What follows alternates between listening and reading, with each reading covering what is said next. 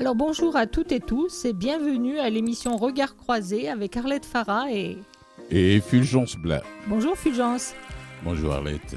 Alors aujourd'hui, euh, coïncidence, on, a tous les deux, chacun de notre côté, euh, invité un auteur. Donc euh, ça va être, ça va être une, une émission lecture et c'est bien, c'est une bonne chose.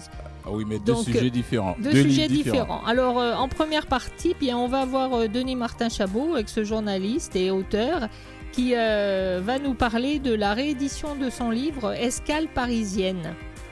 Et en deuxième partie de l'émission, on va recevoir aussi l'auteur et journaliste Marc-André Lucier qui va parler de son livre qu'il a coécrit avec Marc Cassini, oui. Calme au 21e. Oui. Les détails un peu plus tard. Alors là, on part en musique avec Thomas Dutronc qui nous chante J'aime plus Paris. Je fais le plein d'essence, je pense aux vacances. Je fais la gueule et je suis pas le seul. Le ciel est gris, les gens aigris. Je suis pressé, je suis stressé. J'aime plus Paris. On court partout, ça m'ennuie. Je vois trop de gens, je me fous de leur vie. J'ai pas le temps, je suis si bien dans mon lit prépare une arche de la Noé. Tu vois bien, on veut se barrer, même plaqué or. Paris est mort, il est 5 heures, Paris s'endort. Je sens, j'étouffe, je manque de souffle, je suis tout pâle sur un petit pouf. J'aime plus Paris, non mais on se prend pour qui?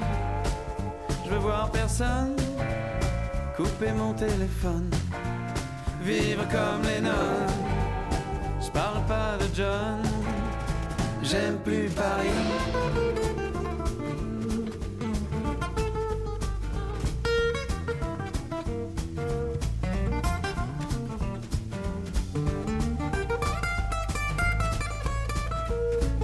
Passer le périph' de pauvres airs n'ont pas le bon goût d'être millionnaire pour ces parias. La ville lumière, c'est tout au bout du RER, e y a plus de Titi, mais des minets. Paris sous cloche, ça me gavroche, il est fini. Paris d'Audiard, venez aujourd'hui voir celui des diables. J'aime plus Paris, non mais on se prend pour qui? Je vois trop de gens, je me fous de leur vie. J'ai pas le temps, je suis si bien dans mon lit, j'irai bien voir la mer, écouter les gens se taire, j'irai bien boire une bière, faire le tour de la terre. J'aime plus Paris, non mais on se prend pour qui? Je vois trop de gens, je me fous de leur vie, j'ai pas le temps, je suis si bien dans mon lit, c'est toute ma vie, c'est la plus belle. J'en fais le pari, il n'y a qu'elle,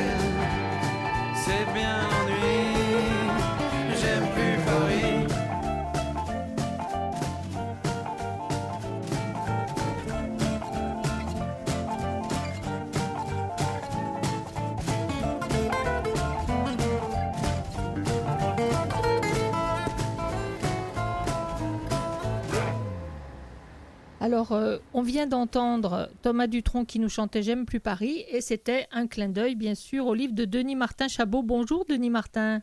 Salut, ça va bien? Oui, ça va bien. Bonjour, Denis Martin. Alors, ton livre s'appelle Escale parisienne, Escale au pluriel. Un très bon choix de, musique, hein N'est-ce pas? C'était, c'était un petit, un petit clin d'œil pour ton, pour ton titre. Euh, ce, livre qui a été réédité, tu vas nous parler dans un instant, euh, parle d'une relation toxique, on va dire, et, et violence conjugale. Hein. Là, ça, là, ça se passe entre hommes, mais ça peut se passer dans n'importe quel couple.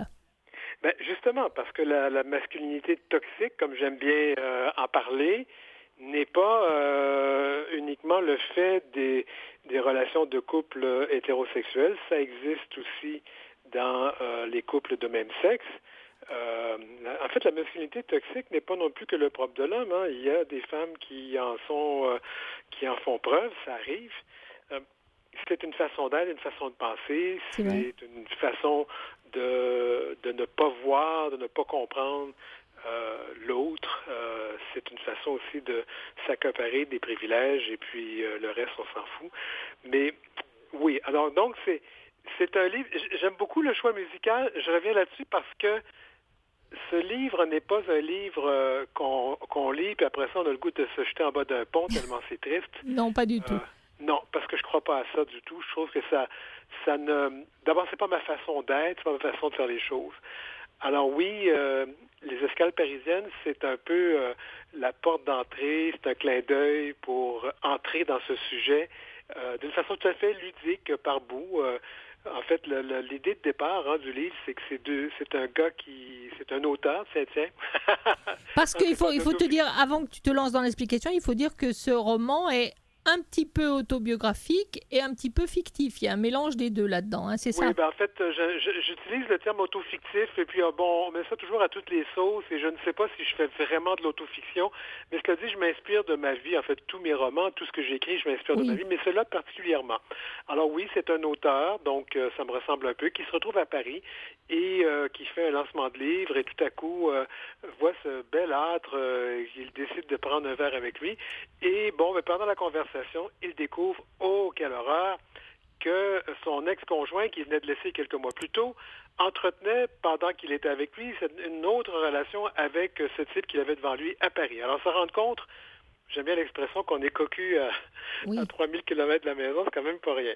C'est à 3000 km ou pas, c'est pas rien. Et c'est toujours, c'est toujours un choc, surtout de, de rencontrer quelqu'un euh, vers qui tu as une tentative de séduction et qui te ramène brutalement à eh ben j'étais déjà dans le lit ton mec avant euh, en même temps que toi c'est quand même un peu un peu difficile à à, à, recevoir ben, c'est jamais très plaisant de savoir que la personne qu'on aime s'amuse avec quelqu'un d'autre dans son dos bon cela dit euh, je pense qu'on ne va pas rentrer dans tout ça, mais il y a quand même des relations où les gens ont des couples ouverts et les, tout va bien. Mais c'était pas du tout ce genre de relation-là. Et, en fait, ce que ce livre nous, ce que, ce que j'ai voulu apporter dans ce livre, d'abord, c'est une histoire. Euh, j'ai décidé de raconter une histoire. Je me suis inspiré de mon histoire pour créer cette histoire. Euh, c'est un roman. C'est d'abord et avant tout donc une œuvre artistique. Euh, mais oui, l'art parfois nous permet d'explorer des facettes de notre vie ou de nos vies et de se poser des questions. Moi, tu sais, Arlette, tu me connais depuis longtemps. Oui toute mon œuvre artistique tourne autour de quelques questions que je repose continuellement et pour moi, il n'y a pas de réponse. D'abord, est-ce qu'on a besoin de quelqu'un dans la vie pour être heureux? Et avant de me dire non, je peux être très heureux tout seul, c'est pas vrai. Il y a tellement de, d'efforts, d'argent qui sont dépensés dans des applications de rencontres, dans des sites de rencontres, dans la façon de s'habiller, de se mettre beau, belle. L'importance qu'on met à rencontrer quelqu'un me fait dire qu'on dit non d'une part, mais on dit oui avec tout le reste de son corps.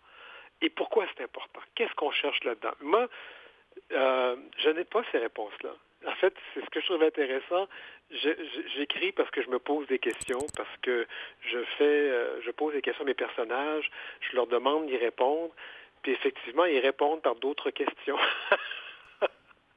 En fait, euh, au, milieu de toute l'histoire qui s'est passée, parce que ça parle aussi quand même de, violence, ça parle quand même de, d'un homme, on, va dire son nom dans le livre, c'est André, c'est ça hein? Oui, qui, Est, qui est, euh, bon, ben, je ne veux pas l'appeler artiste raté, mais enfin, il, est pas, il, joue sur, sur son corps, sur sa musculature, sur la, force qu'il peut donner pour euh, manipuler un petit peu les autres, et y compris l'autre personnage. Oui. Mais en même ah. temps, euh, en même temps, j'ai l'impression que tu que tes personnages, même s'ils sont inspirés de ta vie, euh, tu leur en veux pas vraiment. Non, non, parce que euh, je vais avoir 60 ans cette année, puis je me dis, ça se peut, je peux pas passer le restant de ma vie à en vouloir à d'autres pour ce qui m'arrive, parce que dans le fond disons-le, on est responsable de sa propre vie. Je suis responsable de mes propres choix. Je ne peux pas toujours me disculper en disant mais c'est pas de ma faute, c'est un autre qui m'a fait telle chose et c'est pour ça que je suis comme ça maintenant. Mais non, mais je suis responsable, je peux prendre des décisions. Ce que j'essaie d'explorer dans ce livre-là, c'est c'est quoi la violence? Où est-ce que ça commence Où est-ce que ça se termine? Et, et, pourquoi un geste est violent et un tel autre ne l'est pas, alors que c'est le même geste, ça dépend des contextes aussi. Et, qui est l'agresseur et qui est l'agressé? Et ce sont des rôles qui parfois euh, s'intervertissent. Hein? Alors, euh, si tu as bien lu mon livre, tu vois que par oui. oups, c'est plus très clair qu'est-ce qui se passe. Ben, et aussi, euh, l'agresseur, c'est pas une méchante personne. Euh, on peut pas aimer et en fait, là, je, ne rentre pas là dans le syndrome de la personne qui ne peut pas se sortir d'une relation. Je suis sorti de cette relation-là. Mais je n'ai pas de haine, je n'ai pas de rancœur vis-à-vis cet ex. J'en ai eu pendant longtemps, mais plus maintenant. Et pour moi, euh, parce que je sais que cette personne-là, si elle agit comme ça, il y avait quelque chose d'autre dans sa vie qui a fait qu'elle était comme ça. je l'explore dans le livre aussi. Euh, alors, ce que j'essaie de... de, et, je le fais aussi avec beaucoup d'humour, parce que, après tout, euh, je pense aussi qu'il faut être capable. Moi, je prends j'ai pris un grand, grand recul vis-à-vis de ce qui m'est arrivé. D'abord, j'ai transposé. Ce n'est pas moi dans le livre, c'est un autre personnage.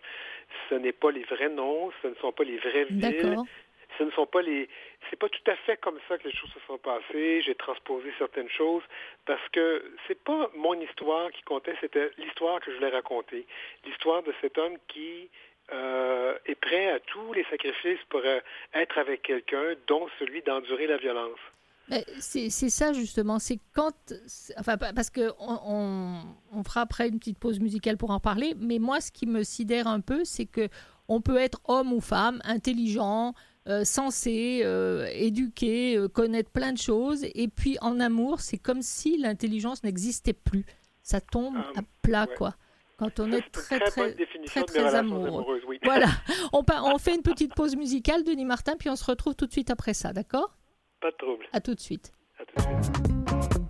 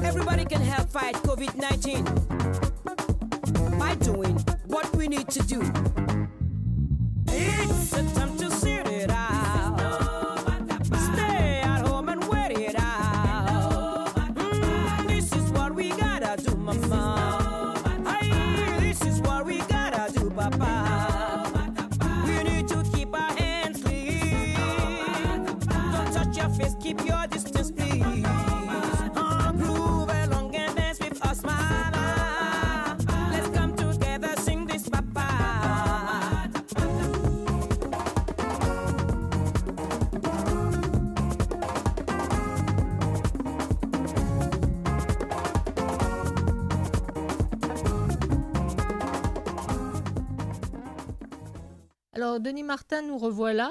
Oui. Et donc, euh, je voulais te demander combien de temps as-tu consacré à l'écriture de ce livre? Beaucoup de temps.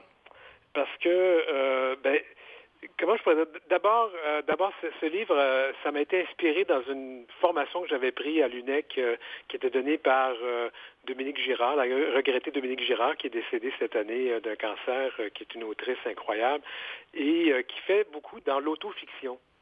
Et euh, il y a plusieurs années, je, pense que j'ai dû mettre cinq ans là-dessus. Et, euh, et, à partir d'un atelier, j'ai eu cette idée de raconter un fait vécu.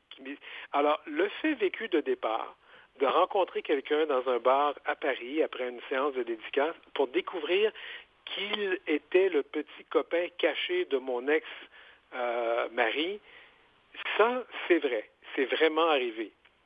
Ah, ça, c'est vraiment arrivé, d'accord. Oui. Alors, ça, c'est un fait vécu où je me suis dit, la réalité dépasse la fiction, c'est génial. Et à partir de ce moment-là, on a inventé une histoire autour, et plus ça allait, plus l'histoire se rapprochait de moi. Et j'ai, je suis allé jusqu'au bout du processus. Alors mes personnages, bon, ça, on a tous nos façons d'écrire. Moi, c'est mes personnages qui, par bout, vont me dicter ce qui va se passer. J'ai une idée où est-ce que je vais aller dans l'histoire. Puis là, tout à coup, je me suis dit, mais c'est pas du tout là où j'allais. Moi, j'allais vraiment pas raconter une histoire euh, de violence conjugale. Ça n'était pas du tout ce que j'avais envie de faire. Mais c'est cette histoire-là qui s'est imposée ça a été un exutoire, ça a été extraordinaire au niveau, bon, au niveau des émotions, c'était très dur, mais après l'avoir écrit, je me suis senti libéré. Mais je me suis assis là-dessus pendant quelques années, j'étais, je n'étais pas prêt à sortir ça, j'étais pas prêt à ce que l'on sache que, oui, comme tu as mentionné, qu'un gars comme moi qui a plein de ressources, et puis, bon, ben, je vais quand même, je vais me vanter un peu. Je suis pas un deux de pique, là. J'ai quand même un bon QI. Euh, j'avais un bon boulot. Les choses vont bien dans ma vie. Euh, je pense pas que je suis con, mais pas plus que la moyenne des gens. Et tout à coup, euh, de me voir, de me rendre compte que j'ai accepté de vivre là-dedans, moi, ça m'a, euh, ça m'a secoué. Ah je, je pense que plus au moment où je l'ai écrit qu'au moment où ça m'est arrivé.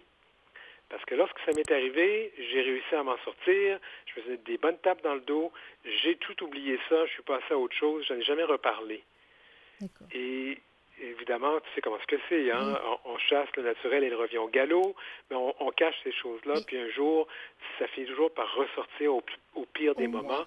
Et voilà. Alors, au, moins, tu as eu un exutoire, l'écriture. Oui, et puis... Euh, et puis, ce que, je pense que ce que j'essaie de dire, il faut se pardonner à soi-même. C'est pas parce que euh, tu es resté dans une relation abusive alors que tout le monde te disait, parce que ça, moi, peut-être pas à moi, mais on dit ça souvent à des, à des femmes qui sont dans des relations abusives. Ben oui, mais sors donc de là, tu sais que c'est pas bon pour toi. C'est tellement pas ça qu'il faut dire. je, comprends qu'il faut dire aux gens de s'en aller des relations comme ça, oui, mais il faut aussi comprendre pourquoi la personne est là. Ben pourquoi la personne reste dans cette relation-là? Puis moi, je dis aux gens, je dis, comprenez-vous qu'on l'aime, la personne qui nous abuse. Si on ne l'aimait pas, on ne serait pas là. C'est peut-être de l'amour mal placé, j'en conviens, mais au lieu de juger, et c'est là le problème, hein, on juge, puis on devient très, très dur. Voilà. Il faut juste l'expliquer. Fulgence, c'est une question pour toi. Oui. pas une question, c'est pour juste euh, mettre quelque chose, ajouter à quelque chose qu'il avait déjà dit auparavant et puis ce qu'il avait dit, bon, je vous l'ai dit, bon, comme euh, ça, ça lui est arrivé, euh, son petit copain, ça veut dire qu'il avait, tu avais le même goût que ton petit copain, de, toi tu as vu celui qui, qui, se cachait dans l'ombre de ton ami et bien en même temps tu craques pour lui aussi, bon, vous avez eu les mêmes goûts. Mais je reviens au pardon, c'est-à-dire, comme dirait Dr. Joe Dispenza, le vrai pardon consiste à supprimer la charge émotionnelle ainsi que le lien énergétique de notre passé douloureux, quel qu'il soit. Ce avec quoi vous restez alors est un souvenir. Et un souvenir sans charge émotionnelle, cela s'appelle de la sagesse. Ah, je pense que Fulgence, j'ai de la sagesse parce que j'ai relu mon livre. Hein, lorsqu'il est arrivé chez moi, je l'ai relu d'un couvert à l'autre, d'une couverture à l'autre. Et euh, je n'ai pas eu, en fait, oui, j'ai une réaction parce que c'est sûr, c'est mon bébé, mais je n'avais pas la peine que j'ai eue lorsque je l'ai écrit. Oui. Et je pense que euh, le pardon, là, euh, on peut l'accorder à l'autre. C'est vraiment pas difficile d'accorder le pardon à l'autre, mais c'est de se l'accorder à soi qui est parfois le plus ah difficile. c'est ça. Et puis c'est pas, euh, je dis le pardon, c'est pas du tout dans une forme judéo-chrétienne du mot. C'est vraiment dans la forme humanitaire, dans la forme humaine, dans la forme de l'amour du mot. De, de, savoir se pardonner à soi-même et puis, moi, je, ne me, je ne me dis plus maintenant, mon Dieu, que j'ai été con, j'ai été niaiseux de rester là-dedans. Ben non, je le voyais pas. Je ne voyais pas la ben Oui, mais tu l'as vu après pour, et tu t'en es sauvé, c'est ton principe. Par contre, c'est une réédition, donc tu vas nous parler des éditions qui rééditent ce livre. Euh, je, fais une petite parenthèse, excusez-moi pour tout à l'heure. J'étais tellement dans le livre de Denis Martin que j'ai pas fait la présentation de la chanson qu'on a entendue, qui était Angélique Kidjo qui chantait Pata Pata. Voilà. Donc, euh, est-ce que tu, tu es dans, dans, quelles éditions là maintenant? Je suis aux éditions Crescendo, qui est une donc une autre édition qui euh, est sous la bannière de Broquet Éditeur. D'accord. Et une très bonne maison d'édition. Alors, sans rentrer dans les détails, j'avais publié ce livre à une autre maison d'édition. Euh, je n'étais pas du tout satisfait du travail. Et puis bon, on donne comme un accord. On a décidé de ne plus faire affaire ensemble. J'ai repris mes droits et je suis allé proposer le livre de toute façon qui n'avait pas beaucoup vendu à cette autre maison d'édition parce que, bon, parce que, parce que, parce que. C'est normal. Je ne vais pas rentrer dans les détails. C'est pas, parce que j'ai pas le goût de, de, dire que. Parce que cette maison-là fait de très bonnes choses, mais avec moi, ça n'a pas fonctionné. Ben, ça arrive. Ouais, c'est comme et ça. puis, donc, la nouvelle maison, ce que j'ai beaucoup aimé, ils ont lu et puis m'ont dit, ça serait bien d'aller plus en profondeur au niveau de cette, de cette relation euh, comme je disais tout à l'heure, à un moment où les rôles sont inversés. Et, par moments, vous allez voir que le personnage qui écrit au jeu, d'ailleurs que je ne nomme pas dans le livre, ça c'est intéressant. J'ai jamais trouvé de nom à ce personnage, donc il n'y a jamais eu de nom. C'est l'autre. il s'appelle Jeu. Et euh, ben, Jeu, parfois, il est, euh, il est abusif. Peut-être pas physiquement, c'est pas son, son genre, mais euh, il est passif-agressif. Et je le fais ressortir ah, beaucoup plus dans cette version-là. Je fais beaucoup plus ressortir aussi la violence psychologique, euh, la manipulation, parce que ça, on me disait qu'on n'avait pas assez, on en redemandait. Alors, je, je trouvais ça intéressant. Ce, livre a 50 pages de plus que l'autre. D'accord. Bah, écoute, alors tu nous en reparleras pour nous dire ce que ça a donné euh, à l'étranger, comme ici, dans, dans, les, dans les ventes, puisque ça recommence. Donc, ça s'appelle Escale parisienne. Oui. C'est ça, et c'est aux éditions Crescendo. J'espère que la distribution se passe très bien. Hein. Ils sont très bien diffusés. C'est clair que lorsqu'on n'est pas un auteur aussi connu là, que les, les, les Simon Bouléris ou les Samuel La Rochelle de ce monde, euh, ben, nos livres sont moins souvent euh, disponibles, mais quand on veut lire quelque chose, quand on découvre un livre, on va chez le libraire et on lui demande de le commander ou sinon on le commande en ligne. Euh, moi, je recommande toujours aux gens de commander par le site leslibraires.ca pour encourager les indépendants, mais bon, les gens achèteront où ils veulent. Oui, ça ne me regarde pas. D'accord. Bon, bah, c'est une bonne chose alors. On est parti, Escale Parisienne est parti pour un nouveau voyage. Oui, oui. J'ai d'autres projets euh, qui s'en viennent. Vous verrez ça très, très bah, bientôt. Tu, nous en parleras prochainement. De toute façon, on, t'aura euh, avant euh, la finale de Regard Croisé pour faire une chronique.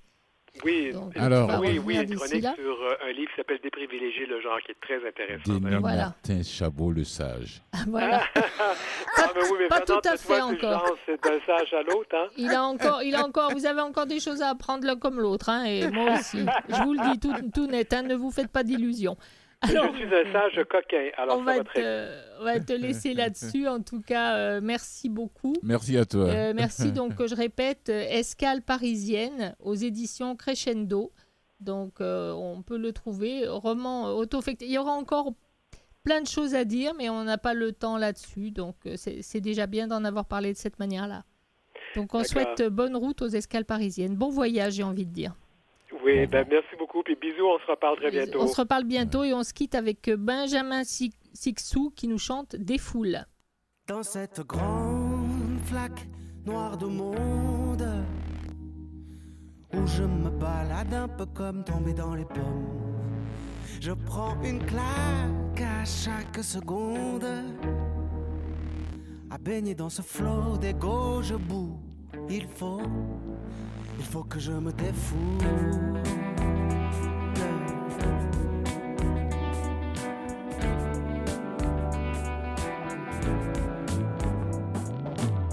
Qui va là, qui me demande? Je ne suis que le boomerang. Rôder, revenir, juste à temps pour repartir. En route, on lutte pour être fort de nos failles.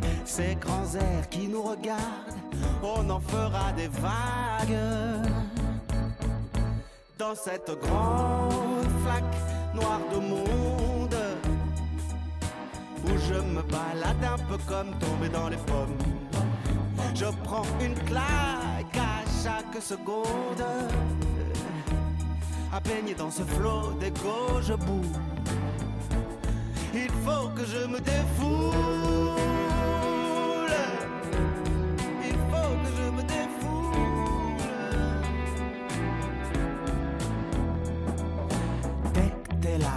Brusquement. Je me reprends, je me refais.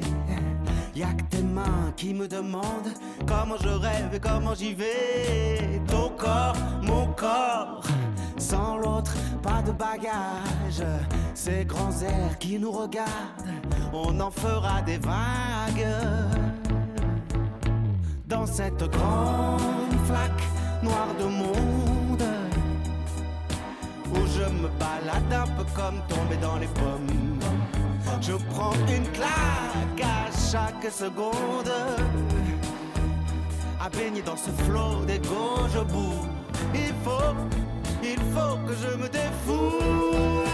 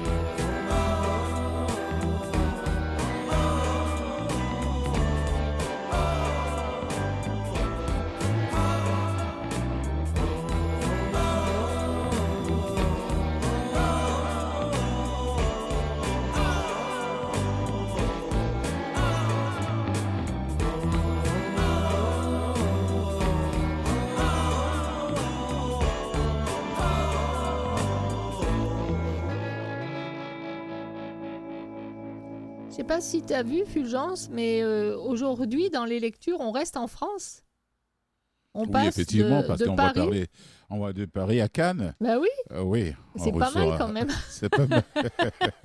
c'est la littérature qui nous fait voyager comme Euh, ça, oui. de cette manière. Alors Voilà, euh, mais là, Marc, c'est- And- Oui, vas-y. Marc-André Lucier, co-auteur du livre euh, Cannes au 21e, tout court, n'ajoutez pas siècle là-dessus, c'est juste au 21e. Siècle comme- quand vous voulez dans vos rêves ou bien durant la lecture. Alors, qui sera avec nous parler de ce livre, c'est alerte, vraiment, c'est des décennies de, films, de controverses, de palmarès contestés, de conférences de presse. Auteur journaliste avec son, son collègue aussi, euh, euh, euh, Marc Cassivi, qui est aussi oui, à la presse plus comme lui. voilà. Ils sont tous va- journalistes là-bas et puis co-écrivent un livre. bah, ça va être bien d'entendre euh, leurs souvenirs. Après, c'est leur regard à eux. Hein. C'est euh, J'étais spécial. pas, j'étais pas à Cannes avec mais eux. Voilà. euh, bah, que tu aurais été, ça aurait été ton regard à toi, c'est pareil, chacun le voit à sa manière. Mais euh, c'est intéressant de savoir euh, qu'est-ce qui s'est Qu'est-ce- passé à Qu'est-ce Cannes qui s'est passé durant tout ce temps? Oui, c'était Qu'est-ce qu'ils ont vécu comme événement important, fort, drôle, etc. Restez à l'écoute. Alors, restez avec après nous. la petite pause publicitaire. À tout de suite.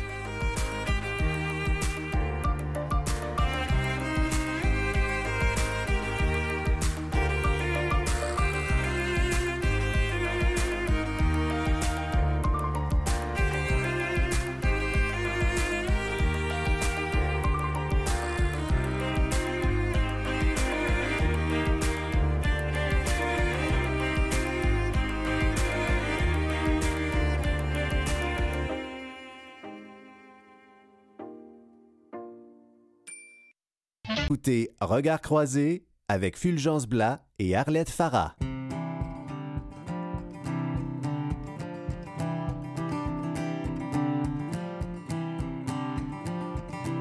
On a des pattes, des belles oreilles, des nez qui hument, des yeux qui grouillent. On a des poils et de la peau très douce. On a des griffes et des langues roses. On lèche parfois, parfois on mord, on hurle à la lune en faisant l'amour.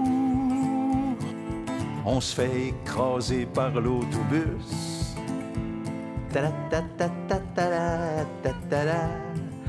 Ou ben on meurt vieux. Euh, sans avoir rien dit. Lila, Lila, l'amour est là. Lila, Lila, ouvre les bras. Lila, Lila, l'amour est là. Lila, Lila, ouvre les bras. On peut nous voir parfois ensemble, on jurait qu'on parle pour vrai. Des fois on passe, on dirait qu'on souffre. Des fois on grogne, on dirait qu'on pleure. On est les plus beaux, on est les plus laids, on est les plus forts. on est les plus faibles. Quand on n'a rien, on a besoin de tout. Tout, tout, tout, tout, tout, tout, tout, tout, Quand on a tout de tout, on a besoin de rien. Lila, lila, l'amour est là. Lila, lila, ouvre les bras. Lila, lila, l'amour est là.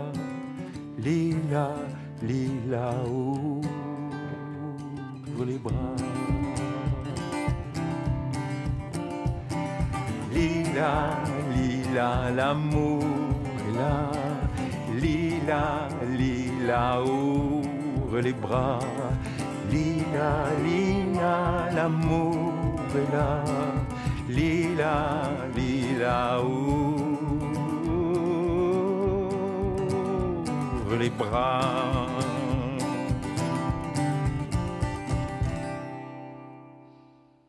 Oui, Bourri, on a des pattes, des belles oreilles. Voilà, euh, j'ai le livre devant moi ici, le livre de Marc-André Lucier Marc Cassivi. Je pense que notre invité Marc-André Lucier est déjà avec nous au téléphone, si je ne me trompe pas. Pour ceux qui euh, ne lisent pas la presse plus depuis 95, c'est un critique de cinéma dans la presse plus depuis 95. Marc-André a porté à la radio l'émission Projection spéciale sur les ondes de CIBL. Waouh, ça, fait, ça fait un bail. Voilà. Avant, avant, de devenir, avant de devenir chroniqueur aux émissions, c'est bien meilleur. Le matin de Christiane Charette, c'est la belle époque aussi à Radio-Canada. On peut l'entendre aujourd'hui à Culture Club et plus on est fou, plus, ah, plus on, est fou, plus on lit. Plus on lit. Ouais. première à la télévision, il a animé des capsules cinéma vérité à RTV et co-animé avec euh, son complice auteur Marc Cassivi à l'affiche cette semaine à Télé-Québec. Son livre est aujourd'hui, le livre est aujourd'hui déjà le 8 juin en librairie Courrésie. Il est l'auteur de mon cinéma 350 films à voir ou à revoir, édition de la presse bien sûr, et co-auteur de moi, la biographie de René Aumier-Roy-Léméac. Bonjour. Marc-André Lucier. Comment allez-vous? Je, suis presque fatigué à entendre tout ce que j'ai fait. ah ouais, mais c'est vous, c'est vous, il faut qu'on le dise. Heureusement, heureusement que, heureusement qu'il s'est arrêté, hein? oui, en effet. Alors, le processus de création. D'abord, comment, comment est venue cette complicité avec euh, euh, votre co-auteur, euh, Marc Cassivi, parce que vous travaillez ensemble, que vous écrivez un livre ensemble? Comment c'est venu cette complicité-là? Ben, ben Écoutez, c'est un coup du hasard, comme, euh, comme la vie nous fait parfois, un beau coup du hasard. C'est-à-dire que Marc a d'abord été un collègue avec qui j'ai travaillé au Journal La Presse, et ça donne qu'avec certaines personnes, ben, il y a des complicités qui se, qui se bâtissent, il y a des amitiés qui naissent aussi. Et donc, ça fait au moins un petit peu plus d'une vingtaine d'années que Marc et moi, euh, on travaille ensemble, on, aime travailler ensemble et on a eu le grand plaisir de, de, couvrir quelques éditions du Festival de Cannes ensemble aussi. Alors, d'où l'idée, donc, de, faire ce livre qui retrace 20, 20 années de, couverture du Festival de Cannes euh, que nous avons fait et l'un et l'autre, pas toujours ensemble, mais euh, ça nous a permis de, replonger dans tous ces souvenirs-là et de faire du même coup euh, une espèce de, de, rétrospective de l'histoire du cinéma des 20 dernières années et de l'histoire du monde aussi, parce que le, cinéma n'est pas... Euh, est, inscrit dans le monde. Hein. Il, y a, Jeanne Moreau qui disait souvent que le cinéma, c'est le miroir du monde. Et donc, les deux sont intimement liés. Et je trouve qu'en replongeant dans ces années-là, euh, je trouve qu'on a un petit peu cette, euh, cette impression-là, en tout cas. C'est une riche idée en tout cas. Félicitations. Ben, merci. c'est, en tout cas, c'est une idée qui, nous est venue euh, tout, tout, naturellement. Euh, et c'est sûr qu'en replongeant dans toutes ces archives et dans tous nos souvenirs, ben, ça nous a donné l'occasion aussi euh, de, de, dresser un portrait qui est plus un peu plus élaboré que ce qu'on peut faire, évidemment, quand, quand on couvre un, un festival au jour le jour dans un quotidien. Et, et ça nous a permis de d'emprunter un regard plus euh, rétrospectif aussi, parce qu'on n'a pas aujourd'hui le même regard sur certaines choses que nous l'avions euh, à l'époque, parce que des, choses ont changé, des événements sont survenus. Alors voilà. Est-ce qu'à un moment donné, il n'y a pas l'un qui tapait sur les nerfs de l'autre et puis il se dit, bon, si je savais, j'allais écrire mon livre tout seul? Non, non, c'est pas arrivé. Si, euh, je pense que si on avait eu à se tomber sur les nerfs euh, l'un sur l'autre, je pense que ce serait plutôt survenu pendant qu'on a couvert le Festival de Cannes. Euh, là, ça aurait pu arriver, mais honnêtement, c'est, on a, on a des personnalités assez, assez complémentaires, ce qui fait que vraiment. Euh, bon, il faut dire que la façon dont le livre est construit, c'est qu'on retrace euh, le Festival de Cannes euh, année par année. Année par année, c'est ce que j'ai découvert. Oui, c'est ça. Donc, depuis, depuis l'an 2000 jusqu'à jusqu'à 2020. Et donc, nous avions la responsabilité d'un chapitre qui correspond à une année, ben, chacun de notre côté. Donc, évidemment qu'on s'échangeait nos textes et tout ça, mais, mais, mais les rôles étaient, étaient déjà bien définis au départ, quand même. Oui. Marc-André, d'où vient cet amour pour le cinéma? Ah, ça vient de loin. euh, en fait, moi, j'ai découvert le, cinéma euh, dans, bon, dans l'enfance, comme tout le monde, mais de façon plus, plus importante euh, à l'adolescence, quand j'ai commencé à découvrir, à, découvrir pardon, euh, le cinéma d'auteur c'était l'époque où il y avait les cinémas de répertoire euh, euh, à Montréal, euh, où on allait au théâtre Outremont, on allait au Métoscope, enfin, bon, dans, l'Ouest, les cinémas anglophones aussi, cinéma de Paris, cinéma 5 et tout ça. Et, vraiment, ça a été comme une révélation et à partir du moment où cette passion-là s'est développée, ben, c'est comme on veut toujours en apprendre encore plus. Et donc, on devient un rat cinémathèque. On veut tout voir, on veut tout apprendre, on veut tout, on veut tout connaître de ce qui s'est fait auparavant. Et donc, mhm. euh, c'est comme ça. Et c'est une, une passion qui ne s'est jamais euh, estompée euh, mhm. depuis. Mais ce que je remarque, et ce que je remarque souvent mhm. aussi auprès des cinéphiles, c'est que puis je pense que c'est vrai pour la culture en général. On n'aime jamais autant quelque chose que euh, une œuvre qu'on a euh, découvert à 20 ans.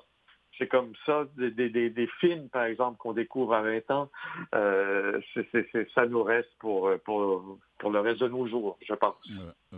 Il y a une, il y a une question que je vais garder à la dernière minute. C'est votre plus grand souvenir de Cannes. Bon, ça viendra plus tard. Mais deux décennies de films, de controverses, de palmarès contestés, de conférences de presse, de soirées mondaines, bien sûr, vous en avez assisté. Hein, vous avez vu les choses là-bas. Ben, quelques-unes, mais pas, mais pas tant quand même. Oui. parce que, parce que voyez-vous, le, le, le, paradoxe, c'est que la plupart des gens qui fréquentent les soirées mondaines et qui, qui vont dans les, dans, dans, dans les parties tout ça, euh, ces gens-là, ils ne voient pas de films. Alors, il y a vraiment deux festivals parallèles. Mm, il, y a, il y, a, le festival très glamour avec les soirées et tout ça, et puis il y a le festival pour les cinéphiles aussi. Et mm. quand notre mandat est de couvrir la, la, compétition officielle principalement, ben ça nous donne pas beaucoup le temps, euh, malheureusement, d'aller euh, fréquenter euh, les grands de ce monde et, et, de boire de boire du champagne avec eux.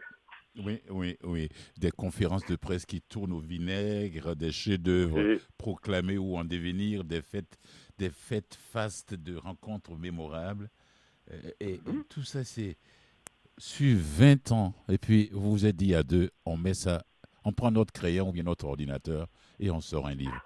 Est-ce que la pandémie, nous a permis, la pandémie a permis d'accélérer l'écriture de ce livre qui, qui, qui est en librairie depuis aujourd'hui?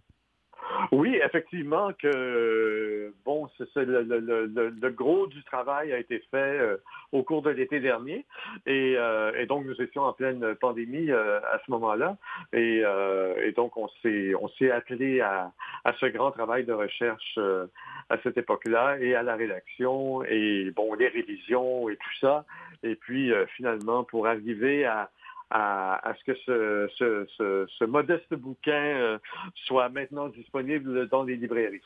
aujourd'hui. Non, non, non, non, il n'est pas modeste. Il est, ce bouquin-là, il est, pour moi, là, c'est une bible cinématographique. Hein. Sur Cannes, voilà, non, non, non, je vois Cannes, les, les événements Cannes à la télé. Bon, ben, je connais bien Cannes, mais pas euh, dans les histoires du cinéma et autres. Là. Vous nous apprenez, vous les, tous les deux, des choses vraiment sur Cannes. On va faire une petite pause euh, musicale. Je vous en prie. Et puis on vous revient.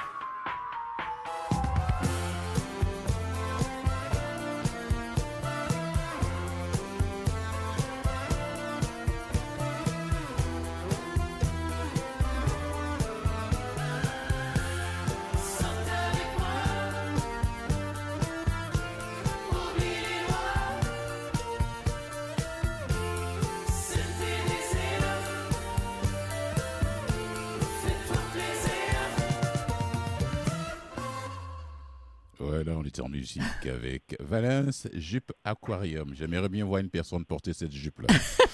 Est-ce que, je peux, est que je peux poser une petite question à Marc-André? Oui, oui, vas-y, arrête. Alors, oui. Marc-André, question, parce qu'on est quand même ici au Québec. Vous parlez de, de 20 ans de Cannes, donc je présume euh, que vous avez assisté au début de Xavier Dolan? Ah oui. Ah, ça a dû être un moment sacrément émouvant ben, euh, euh, oui, et, très surprenant aussi, et parce que euh, évidemment Xavier a fait ses débuts à Cannes en 2009. Et au moment où il est arrivé avec son film J'ai tué ma mère, oui. c'était un parfait inconnu. il est arrivé là, il n'avait même pas réalisé un court métrage, personne ne le connaissait. Et du jour au lendemain, et ça je vous jure parce que j'y étais, je, je n'invente rien, du jour au lendemain, Xavier est devenu une star internationale du cinéma mondial. Ça a été instantané. Il a enflammé la croisette et ça aurait pu être euh, simplement euh, un feu de paille, un effet de mode et tout ça, mais euh, c'est resté. Et Xavier, maintenant, est un incontournable du Festival de Cannes. Et dès qu'il a un film à présenter, ben, les portes du Festival de Cannes lui sont grandes ouvertes et c'est à lui de, lui, de, de les franchir ou pas. Ah oui, parce que je me disais que le, le voir, enfin, parce que vous avez eu la chance d'y assister, la première mhm. de Xavier Dolan a dû être euh, un moment assez fantastique. Ben, oui, Sortant de l'ordinaire, en tout cas si, on va euh, euh, sur un plan un petit peu euh, plus personnel, Xavier, c'était quelqu'un que Marc et moi, on connaissait déjà. Ah, d'accord. C'était, bon, c'était pratiquement, on dit le neveu, entre guillemets, de, la journaliste Odile Tremblay. En tout cas, il était très près d'elle. Et Xavier nous accompagnait très souvent dans des projections de presse, ah. au, Festival des films, au Festival des films du monde. Il était, il était adolescent, il avait comme 16 ou 17 ans. Et bon, ben, il venait luncher avec nous euh, entre deux projections et tout ça. Et puis, il nous disait ça. Bon, ben là, euh, oui, j'ai l'intention d'écrire un film. Euh, je, vais le réaliser. Puis un jour, ben, j'irai à Cannes avec ça. Puis bon, tu sais, le, petit gars, il a 16 ans. Alors, mm-hmm. bon, c'est sûr que nous, on, regarde à ce moment-là avec un regard, ben oui, c'est bon, t'es bien mignon, là, mais bon. Alors là, il arrive à peine deux ou trois ans plus tard. Et là, c'est vraiment, c'est quelque chose de figurant. On ne pouvait pas y croire. Mais c'est pour dire comment la, magie de Cannes peut, euh, peut opérer parfois. Elle opère très rarement de cette façon-là. Hein. Euh, Xavier est vraiment un, cas très, très particulier euh, au Festival de Cannes. Mais pour lui, ça a C'est aussi parce que c'était profondément ancré, sa passion de faire du cinéma quand même. Hein. Ah ben oui, ben, oui. Ça venait de loin. ça paraît. oui, et, ça paraissait dans ce film. J'ai tué ma mère aussi. Moi, je me souviendrai toujours à la, la, projection, ça avait été présenté dans le cadre de la quinzaine de réalisateurs.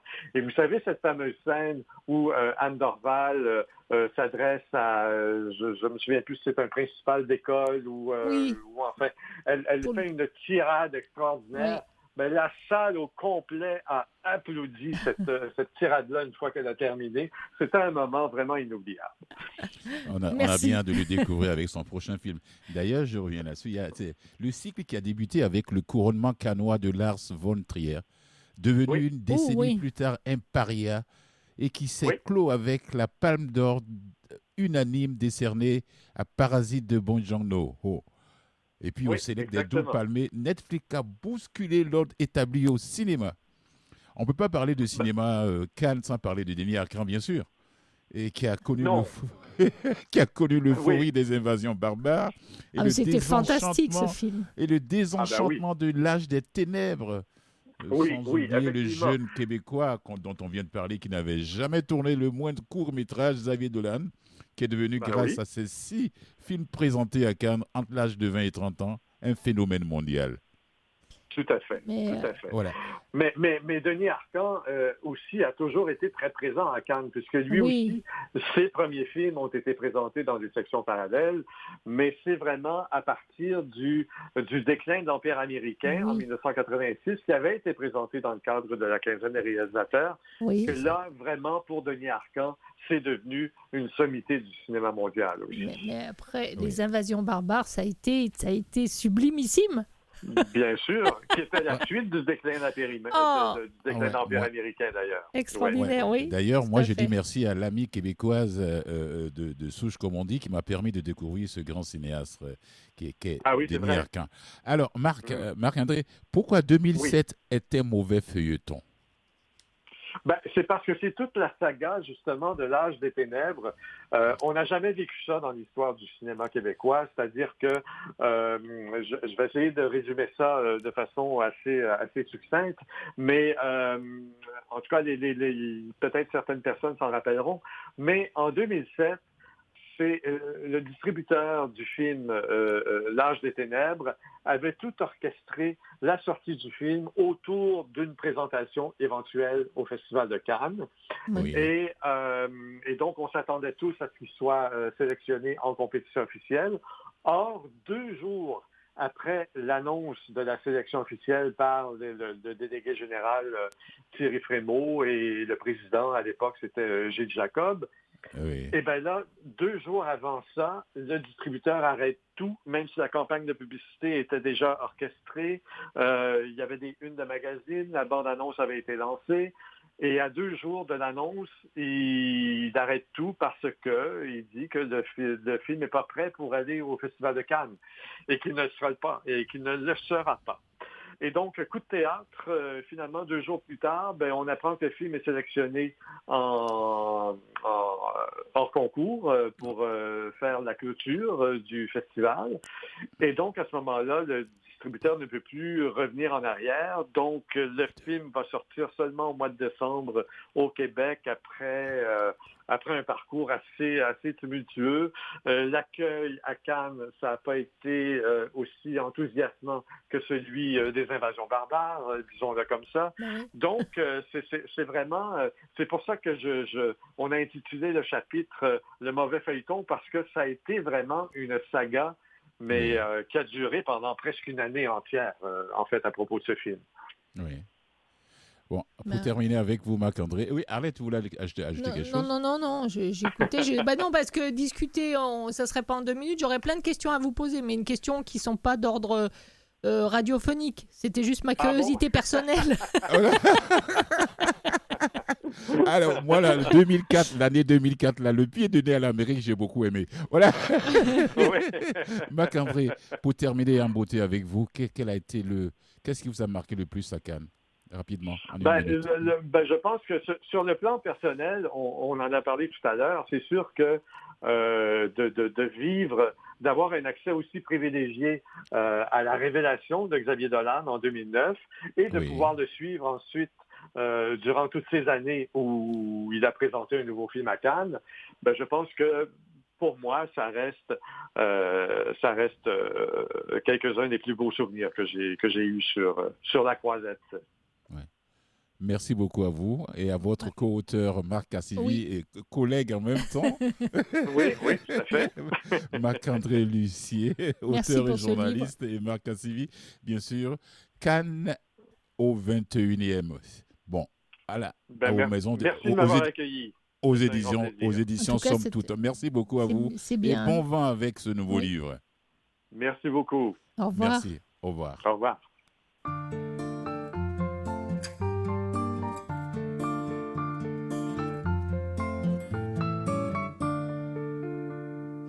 Pourquoi les gens disent toujours plus tard quand tu seras grand Moi qui grandis tous les jours, je suis là et j'attends. J'attends que le jour se lève de réaliser le rêve aujourd'hui et maintenant de n'être plus un enfant.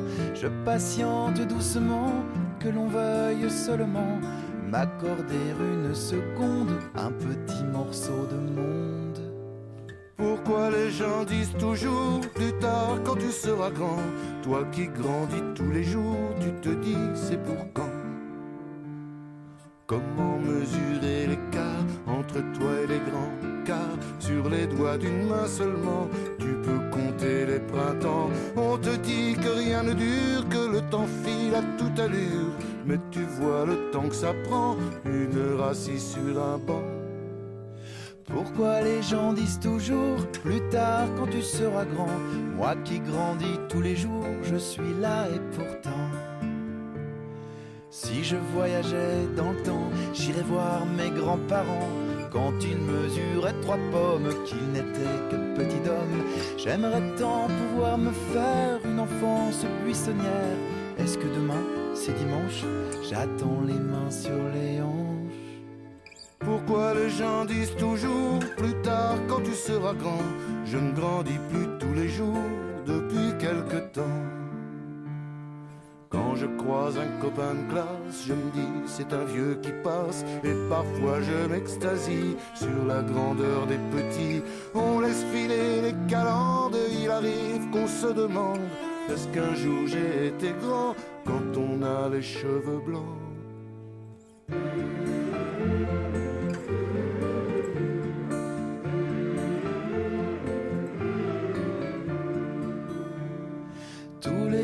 Danseurs d'étranges affaires, d'un bout à l'autre de l'existence.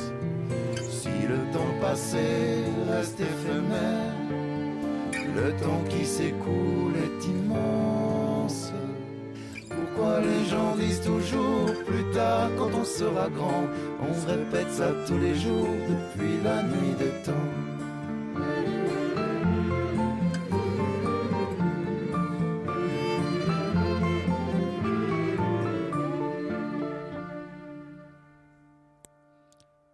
Aldébert, plus tard quand tu seras grand. Non, tout de suite, tout de suite, tout de suite. Voilà. on est déjà grands, nous autres. On... Oui, voilà. on est Arlette, déjà grands. on est à la fin de l'émission déjà. Eh ben écoute, c'était bien, euh, c'était bien de te rester dans les lectures. Alors euh, faire une petite escale à Paris avec Denis Martin Chabot. Et par la suite, puis- euh, ensuite euh, à Cannes, Oui, à Cannes. dans le monde euh, cinéma, cinéma le 7e art. Oui, Avec Marc-André intéressant. Lucier. Voilà, Marc-André Lucier. Ben, euh, c'était très et-. Oui, Et- son co-auteur, euh, son collègue en même temps et ami, disons, euh, Marc Cassivi, aux éditions Somme Toute. C'est en librairie depuis ce matin, depuis aujourd'hui, euh, Alors, 8, 8 juin, tu dis que le titre c'est Cannes au 21e. au 21e, tout court. Voilà. Et Denis. Martin Chabot, c'est Escale parisienne. Donc, euh, on vous laisse du choix. Mais à mon avis, achetez les deux. Merci Alors, à- euh, merci à toutes et tous de nous avoir suivis. Euh, merci à nos fidèles auditeurs. Euh, merci à Mathieu Tessier pour euh, les musiques. Merci à Emmanuel derrière sa console. Ouais, le- pardon, Voilà. Emmanuel pour, derrière sa console. Merci Moi, beaucoup. Emmanuel le complice, comme ça je l'appelle. Et puis on Et se toi, voit on se voit demain Bien Oh, sûr, peut avec plaisir. Pourquoi, pourquoi on dit ça en même temps Allez, bonne soirée à vous. Parce qu'on était bien en, en- en osmose. Allez, Allez, à demain. ciao, à demain. Bye.